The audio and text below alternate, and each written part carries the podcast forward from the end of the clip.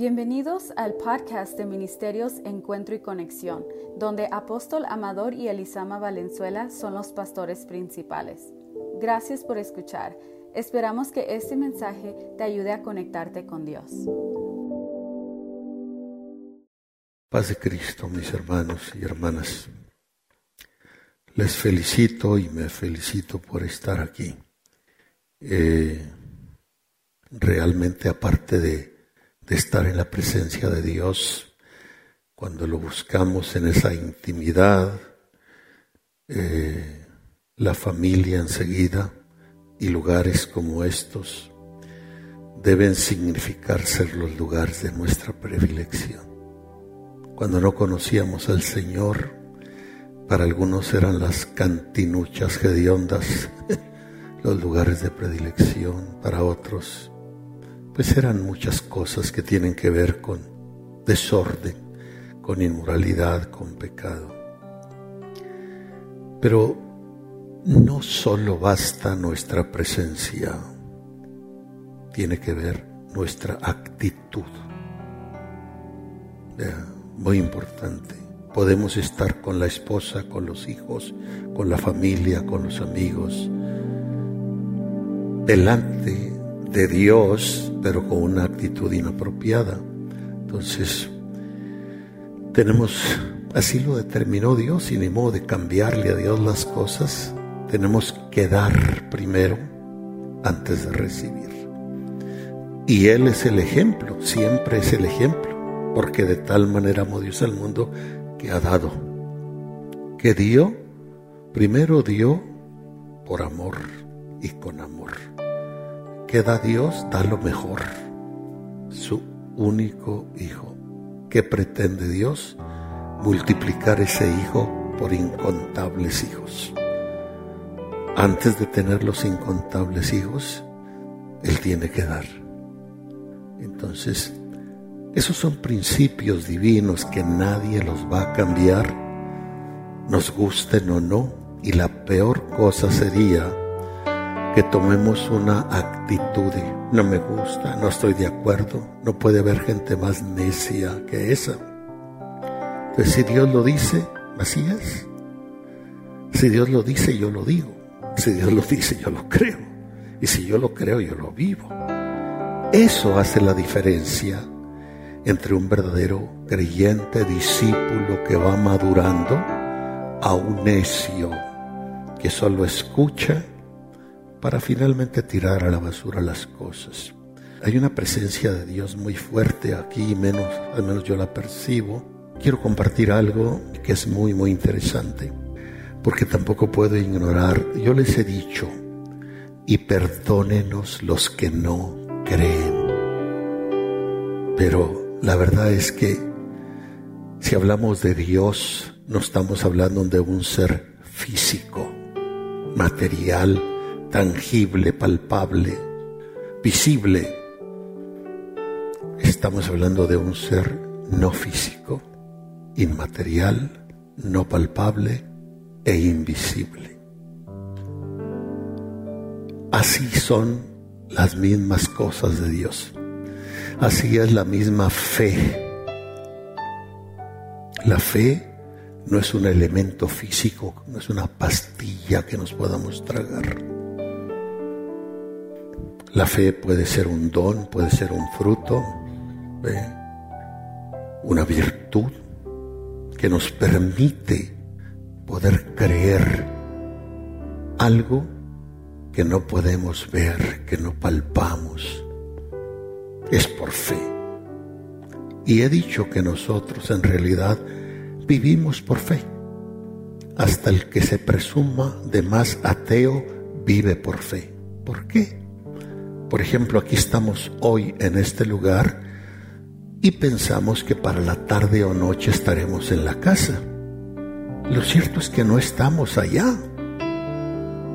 Lo creemos. Y eso es fe. Ya hicimos planes para esta semana que viene o para el trabajo de mañana. Pero ni entra siquiera el día lunes y ya usted está ahí. ¿Por qué está? Por fe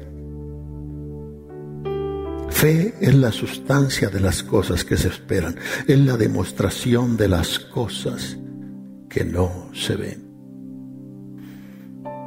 Y si Dios es un Dios invisible, incorpóreo, inaccesible, pero Él se expresa, Él se manifiesta. Y la verdad es que todos, en algún momento de nuestra vida, hemos percibido su presencia. Algunos en ese percibir de la presencia de Dios danzan, brincan, se regocijan, ríen, otros lloran, otros se tiran al piso y se humillan, otros salen corriendo de gusto. La reacción puede ser diferente. Pero Dios es real. Tan real como el mismo amor, porque Dios es amor. ¿Quién puede negar el amor? Y además, los distintos tipos de amor Qué interesante que tenemos la capacidad hasta de distinguirlos. Cuando yo me dirijo a ustedes en el amor de mis hermanos, eh, miembros de la misma familia de Dios, es en un amor de Dios y lo sé distinguir. Cuando yo me dirijo a ella en el amor de esposa, es otro amor y lo sé y lo puedo distinguir. Cuando yo me dirijo a mis hijos, es otro amor y lo sé y lo puedo distinguir. Vaya, los que tienen amor al dinero, lo saben y lo pueden distinguir y no que el dinero sea un problema, el problema somos nosotros que no sabemos manejar el dinero y le tenemos un amor mayor que a Dios o que a la esposa, al esposo o a los hijos o a otros valores. Bien, si en cada reunión como esta Dios no está presente, las reuniones son vanas.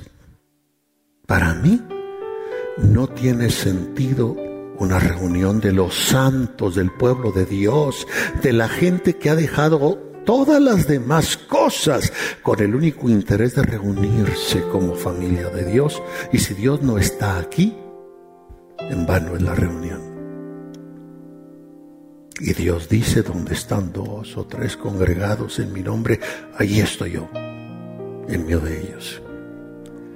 Y Él manifiesta su presencia como Él le place. Para mí, cada culto es, es una expectativa. Como dijo Pablo, en parte conocemos y en parte profetizamos, en parte percibo y en parte llego aquí esperando. ¿Qué Dios tiene? ¿Cómo está el ambiente? ¿Qué, qué, qué, qué pasa?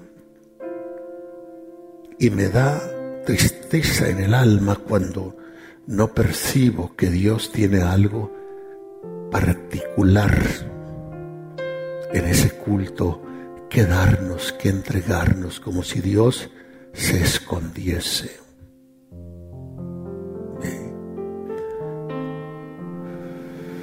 Esta madrugada, quizás serían las 3 de la mañana, yo estaba en la oficina de la casa orando entre llorando y meditando y recurriendo a la palabra de Dios.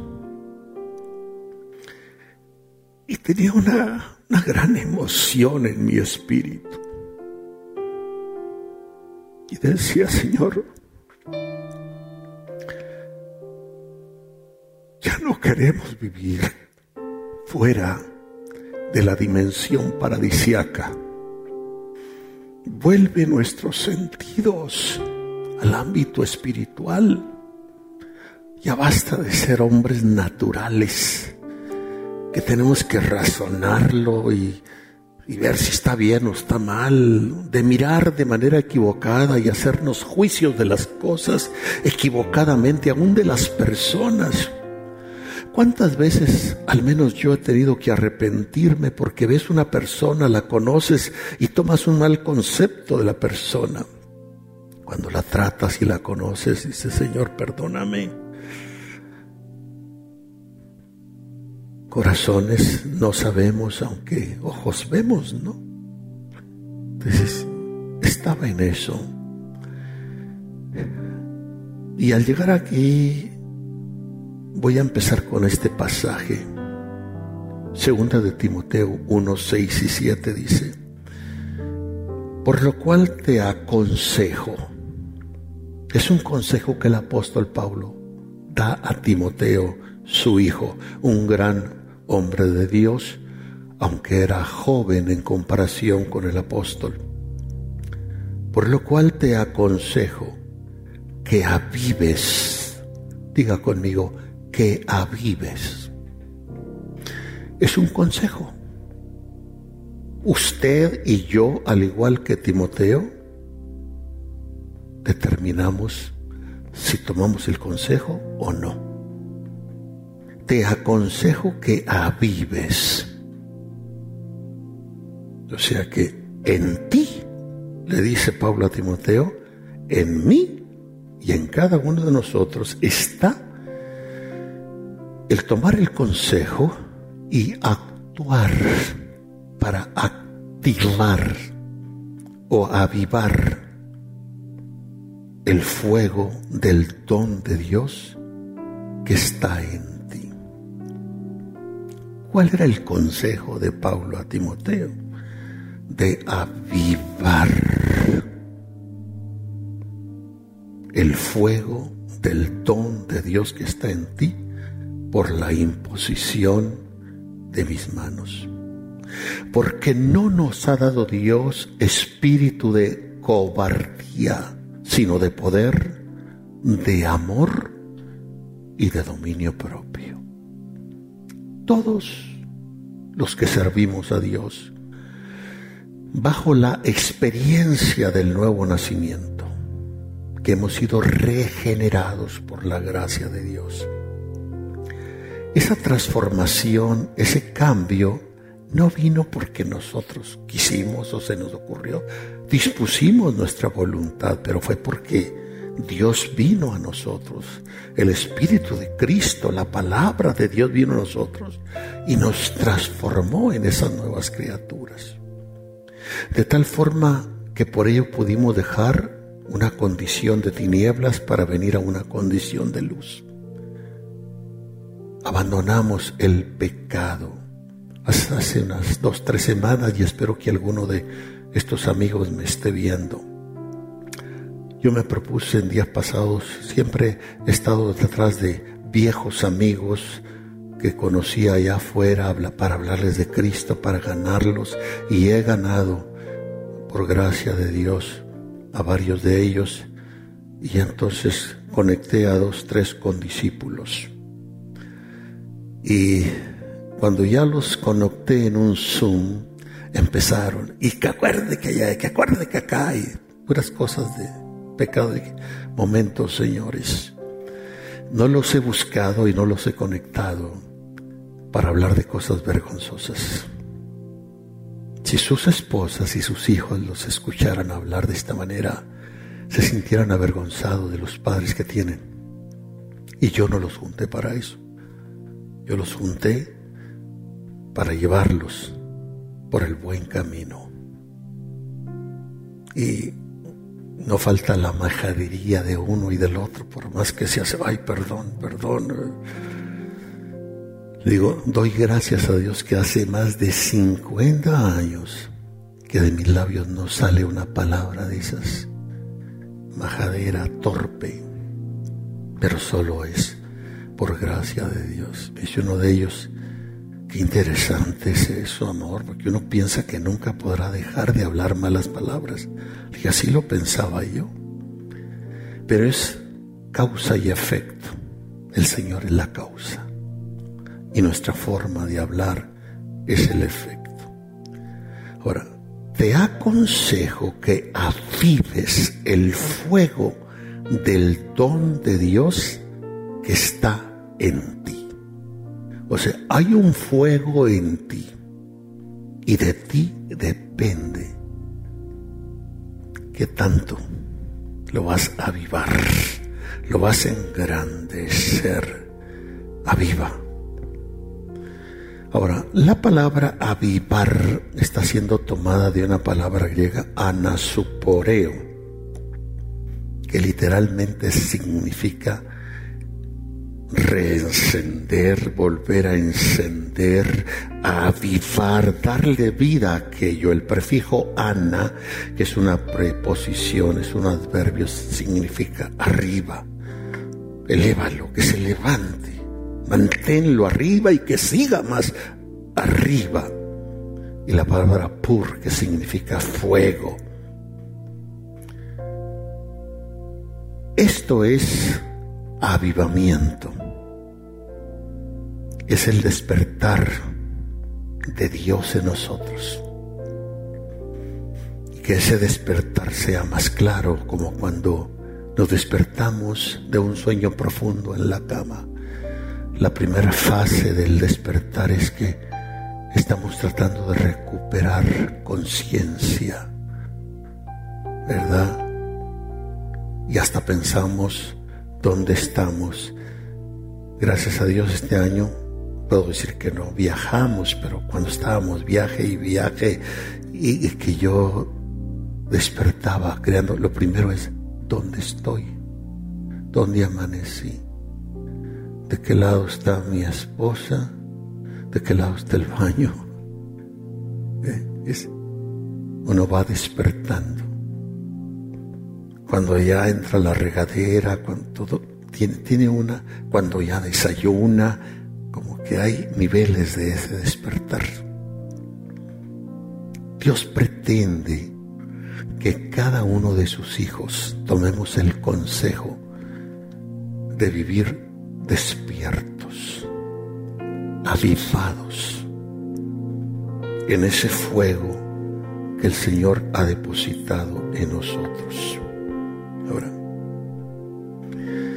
¿para qué nos despierta Dios?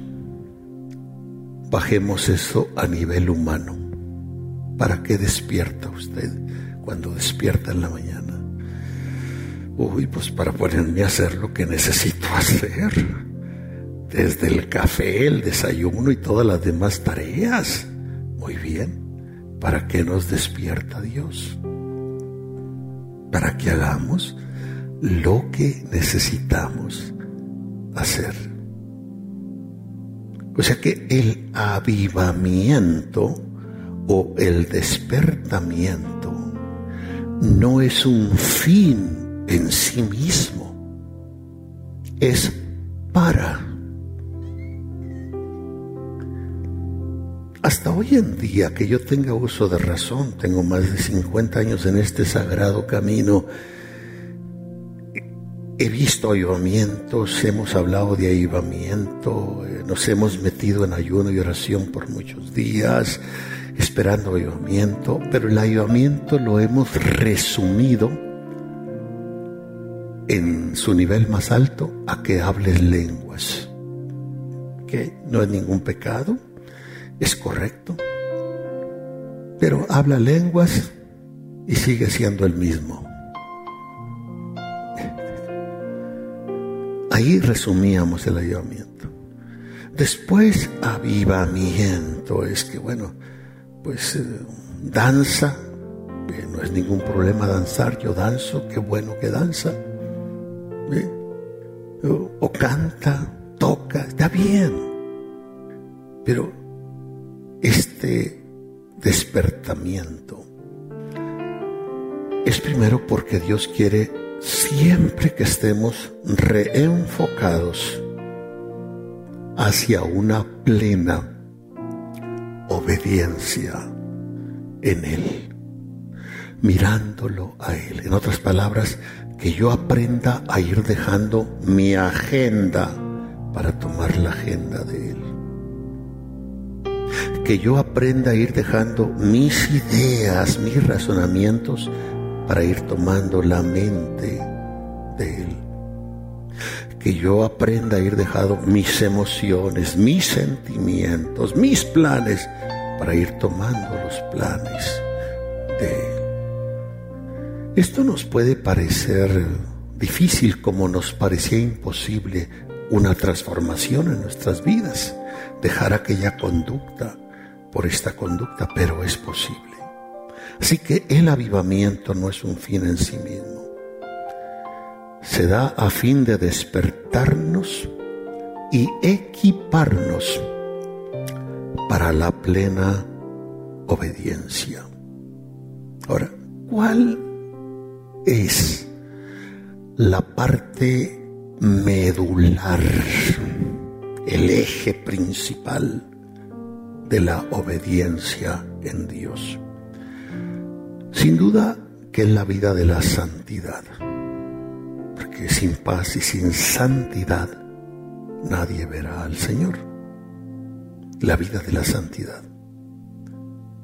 Y en ese estado de santidad, apartados del pecado, modelando para Dios, porque cuando la Biblia habla de la gloria de Dios, no es otra cosa más que la expresión de Dios. Y hay niveles de la expresión de Dios. Y el problema con el hombre es que fue creado para gloria mía, los crié, los formé y los hice. O sea, Dios creó al hombre, instituyó el matrimonio, la familia, para que el hombre, el matrimonio y la familia expresemos a Dios. Pero no ha sido así. Caímos de ese estado, el pecado nos afectó y en lugar de expresar a Dios, nos expresamos a nosotros mismos. Expresamos el pecado, expresamos nuestras bajas pasiones y a veces hasta expresamos a Satanás en lugar de expresar a Dios. Entonces, ¿dónde queda la gloria de Dios? Entonces, la parte medular principal de la obediencia está en la vida de la santidad, en todas nuestras formas de ser. Sed santo porque yo, vuestro Dios, soy santo. En todas nuestras maneras de ser. Debemos procurar la santidad. Y desde esa plataforma despierta y santa, ir al resto del mundo, ir al resto de la familia, porque si no partimos de aquí, la familia y el mundo nos van a decir, quítate hipócrita, hazte un lado hipócrita. De otra manera, no. Tal vez no crean, tal vez sean rebeldes, pero no le pueden tildar de hipócrita a menos que ellos sean de plano bocones. Porque usted está viviendo en la obediencia de Dios y está tomando en cuenta la parte medular de la obediencia, que es la vida de santidad. Esto se va a consumar va a llegar a su punto final con la segunda venida del Señor aquí a la tierra. Como dice Apocalipsis 11:15, y quiero que cite unos momentos el texto. La séptima o el séptimo ángel tocó la trompeta y hubo grandes voces en el cielo que decían, los reinos del mundo pasan a ser los reinos de nuestro Señor y de su Cristo, y Él reinará por los siglos de los siglos. Amén. Satanás sabe Biblia y sabe eso. Por eso Él está trabajando, queriéndole disque ganar a Dios, como hoy alguien está trabajando queriéndole ganar al presidente. Pero ahí va cinco pasos adelante el presidente lo que va a hacer. Así es el enemigo. Ahora, nosotros necesitamos ponernos serios con Dios, dejar ya esa vida desenfocada.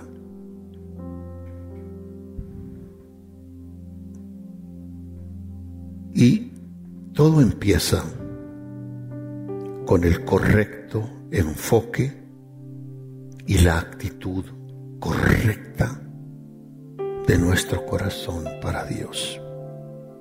No nos pongamos a pensar si la esposa o el esposo o el hijo o el pastor o el diácono o cualquier otra persona o el vecino es un hipócrita y no lo hace, allá él, porque ese ha sido otro problema. Soy yo, soy yo. Yo le voy a responder a Dios.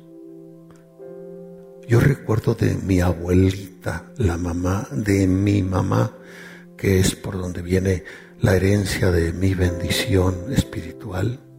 Mi abuelita, desde que yo tenga uso de razón, era creyente y siempre estaba con la Biblia la mano y cantando. Y cuando teníamos que salir de la casa, se quedaba solita. Y yo me preocupaba. Y una vez le dije, abuelita, me preocupa que se quede sola. Y se sonrió, su sonrisa característica. Y me dice, si me voy a morir, ¿quién se va a morir por mí? No te preocupes. ¿Eh? Allí fue donde yo escuché las primeras historias de la Biblia con ella. Mi mamá, gracias a Dios, vive, tiene 98 años, creo 97. Nunca conoció el mundo mi mamita. Y creo que por ahí viene la bendición de estar en este sagrado camino. ¿Por qué no enfocarnos a donde debemos, al Señor Jesucristo, el que nos hizo a su imagen y a su semejanza, el que todo lo ha hecho y todo lo ha dado por nosotros y que nos ha mostrado al nivel máximo su amor. ¿Por qué no enfocarnos en Él? ¿Por qué no tomar la actitud correcta en este enfoque, aunque otros no la tomaran? Pero además, ¿por qué no ser perseverantes en ello? Porque a veces lo hacemos, pero lo hacemos momentáneamente, temporalmente, no nos mantenemos ahí. Es como el trabajo. A veces se batalla para conseguir un trabajo y cuando ya lo tenemos,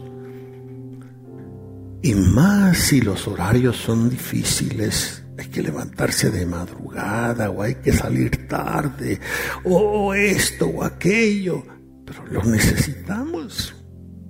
Si no, no comemos, no pagamos biles. Y volver a encontrar otro, y más si estamos bien compensados, pues lo mejor es ser perseverantes.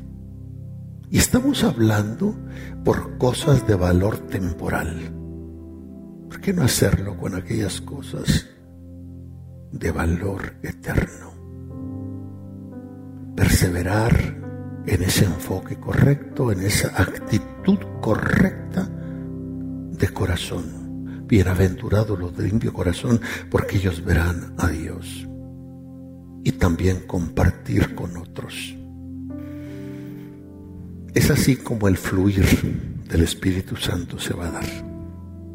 Cuando compartimos, el agua estancada hiede cuando soltamos, cuando compartimos con otros.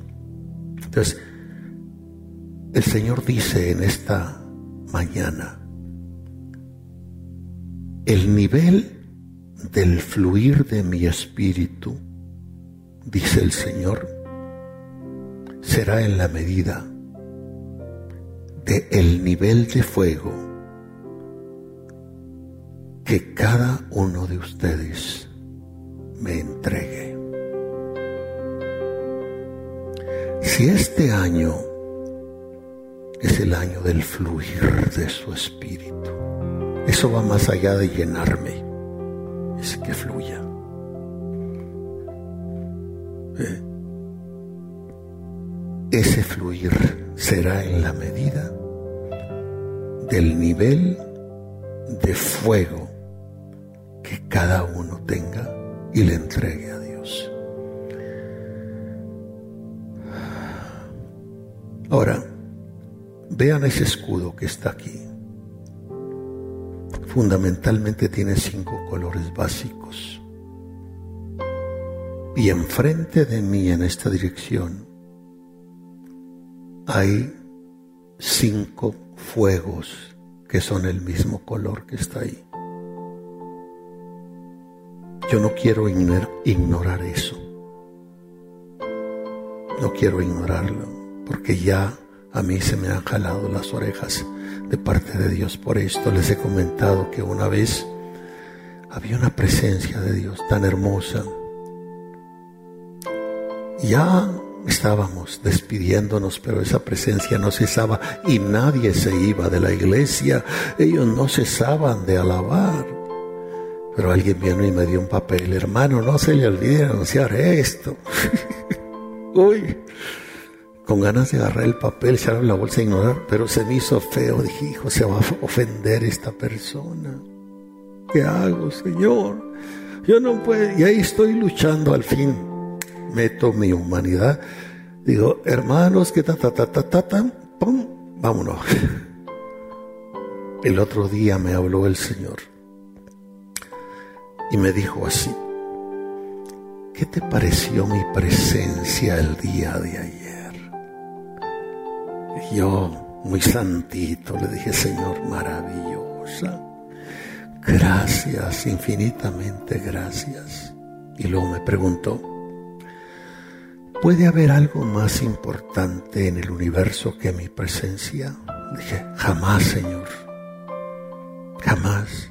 Tu presencia es lo máximo. Tercera palabra. Y si así es, ¿por qué me ignoraste? Ya no tuvo que decirme, porque llegó a mí. Era más importante tu anuncio que mi presencia. ¿Por qué me ignoraste? Y me solté llorando. Me dijo, te voy a disciplinar. Nomás no me quites de ti lo que quieras. La siguiente semana te vas a sentar ahí y te voy a tratar como quien eres ignorado. No vas a subir al púlpito para nada. No vas a subir a la plataforma para nada. Delega que los ancianos, los diáconos hagan. Te sientas. Te voy a ignorar una semana. Algunos quizás se recuerdan y otros me veían. ¿Qué le pasó al pastor? Sentado, sentado ahí en los. Yo sabía. Entonces, ignorar a Dios o lo que Dios te... Y yo no quiero ignorar esto.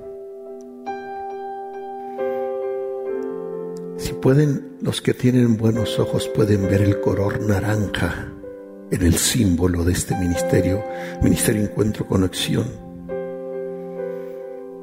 Lo que el Señor dice que el color naranja representa es armonía, que hay armonía en nosotros mismos.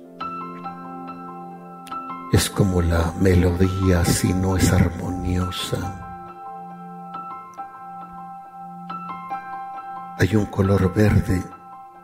El verde representa frescura, que tiene que ver con lo fresco, con lo profético, con el rema que baja de Dios. Hay un color azul y está en el mismo. Es mi espíritu, dice el Señor, que desea estar pero más que estar en ustedes, fluir, fluir en ustedes. Está un color morado. Eso significa mi realeza. Ustedes son para mí reyes y sacerdotes. Representa mi realeza. Está el color dorado eso representa mi divinidad, mi presencia que quiere habitar siempre entre ustedes.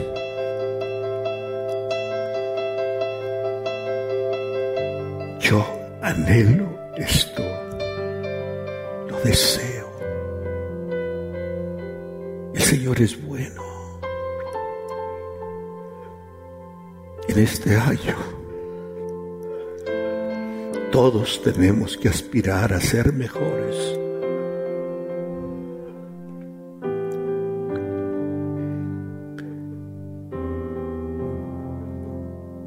Hay algo que no estoy muy claro antes de orar. Y es buzones con cartas y ángeles en actividad. Lisi algo me comentó cuando llegó. ¿Qué percibes tú de esto, mami?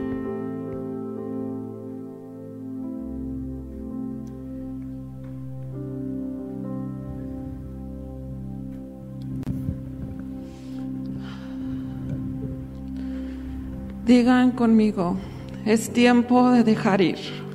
Es tiempo. Es tiempo de dejar ir. Es tiempo Aquí hay cartas que representan el pasado y así como el apóstol estaba diciendo que el fuego naranja es armonía el Señor me estaba hablando cuando el apóstol estaba explicando esto. Quiere el Señor que tengamos armonía de nuestro pasado a nuestro futuro. Armonía que tengamos un dolor en el pasado a que ya es un gozo en el futuro.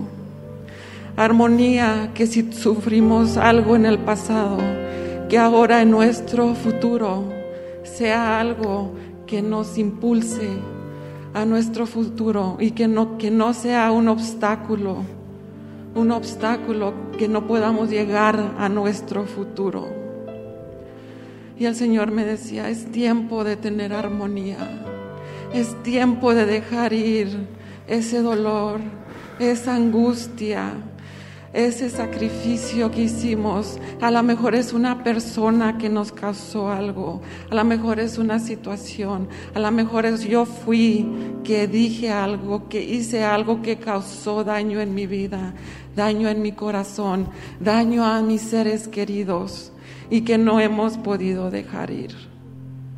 Pero ese esa acción de no accionar no ha dejado que el Señor quite, porque nosotros a lo mejor somos sinceros en decir, Señor, quítame este dolor, pero no somos honestos porque no dejamos ir el dolor. ¿Quién dice, y no quien diga, quién es honesto en esta mañana y se ponga de pie y diga, Señor, yo dejo ir el pasado, yo dejo ir ese dolor, yo dejo ir a esa persona, yo dejo ir a, esa enfermedad, yo dejo ir a todo lo que me estorbe en esta mañana, porque yo quiero el futuro que tú tienes para mí, yo quiero las promesas que tú tienes para mí.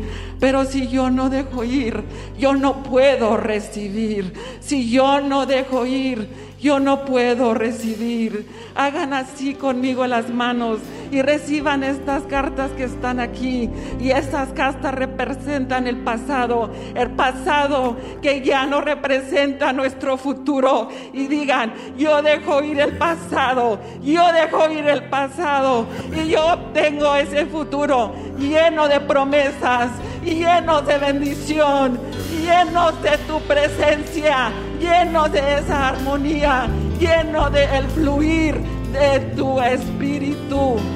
Ya no más dolor en mi corazón, ya no más pensamientos cínicos en mi mente, sino solo el fluir de tu espíritu. Yo dejo ir, yo dejo ir, más que nada, yo perdono, yo perdono, yo perdono como tú me has perdonado. Yo recibo la sanidad con porque tú moriste por mí en la cruz. Yo recibo tu salvación. porque tú derramaste la sangre por mí. Amén. Digan conmigo, yo perdono, Yo perdono. yo perdono, Yo perdono, yo dejo ir, yo dejo ir, yo dejo ir, yo dejo ir. Y ahora recibo tu bendición, Sí, recibo tu futuro lleno, lleno de promesas. Y yo recibo el fluir de tu espíritu. Yo recibo esa armonía, esa armonía que me trae paz y gozo y amor y lleno de amor a todos los que me rodean. Yo digo. Recibo, recibo tu Sakara. bendición, recibo tu Oh, bendición, recibo tu bendición, recibo, recibo, recibo, recibo. Padre Santo, te agradecemos. Te agradecemos por esta liberación. Te agradecemos por esta liberación. Te agradecemos porque los purificas cada día. Te agradecemos porque nunca te olvidas de nosotros. Aunque nosotros te olvidamos de ti, tú nunca nos quitas el ojo. Tu mano siempre, siempre en nuestras vidas.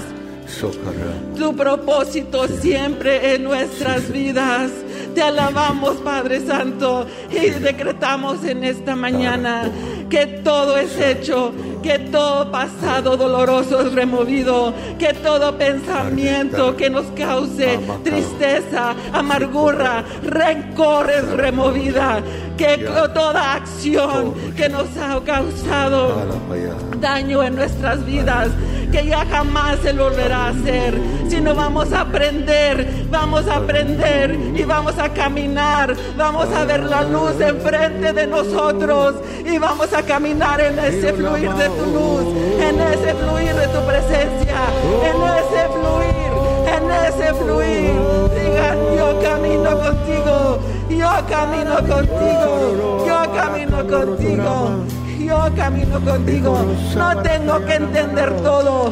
Único que tengo que saber es que tú estás conmigo. Tú estás conmigo. Yo no entiendo qué está pasando. Yo no entiendo qué está sucediendo. Pero tú sí lo entiendes. Y tú sí lo sabes. Y si tú estás conmigo, ¿quién contra mí? ¿Quién contra mí? Dice Señor. Por decreto establecemos que la armonía de Dios esté en nuestras vidas y en nuestras familias. Que la frescura de tu Espíritu Santo y la activación profética se active a partir de este momento. Que tu Espíritu Santo tome el pleno control de nuestras vidas y la plena guianza de nuestro ser que ese poder y autoridad de realeza en nosotros se haga manifiesto. Que tu presencia divina sea la distinción en nosotros. Que de esta manera expresemos tu gloria al mundo, Señor. En el nombre de Jesucristo lo establecemos. Aleluya. Solo les recuerdo que no debe existir en el universo entero nada mayor que nos apasione que no sea el Señor y su presencia manifestada en nuestra vida.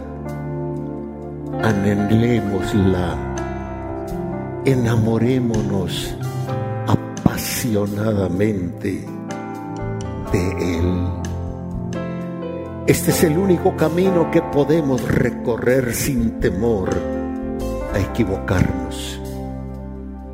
Este es el único camino que al final de la carrera seremos llevados a las dimensiones eternas, donde tendremos un reencuentro eternal con nuestros seres amados,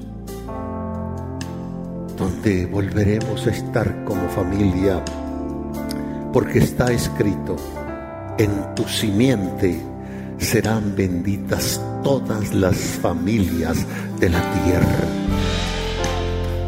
y la bendición a las familias de la tierra en Cristo no son solo para esta vida, están destinadas para la venidera.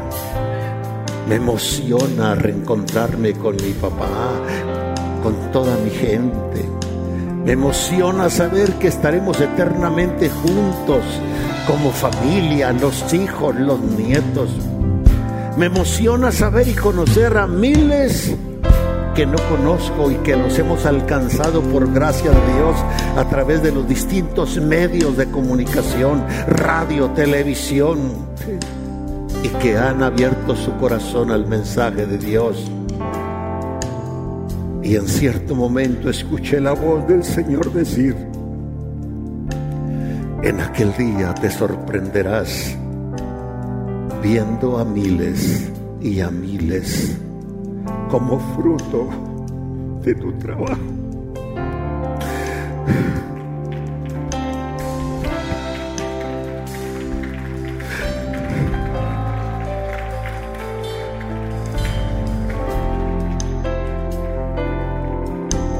Bendiciones.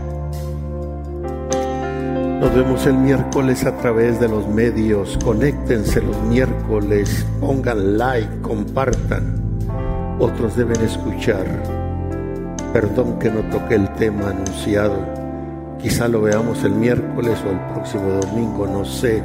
Para mí es muy difícil anticipar que voy a hablar de algo porque temo que el Señor me cambie las cosas. A alguien no le pasa así, a mí sí me pasa así y en los temas a veces que estoy escudriñando, meditando, orando, tengo que pararle, porque entre más estoy ahí, más fluye y siento que es el tema de nunca acabar. Bendiciones, les amamos, ánimo, ánimo.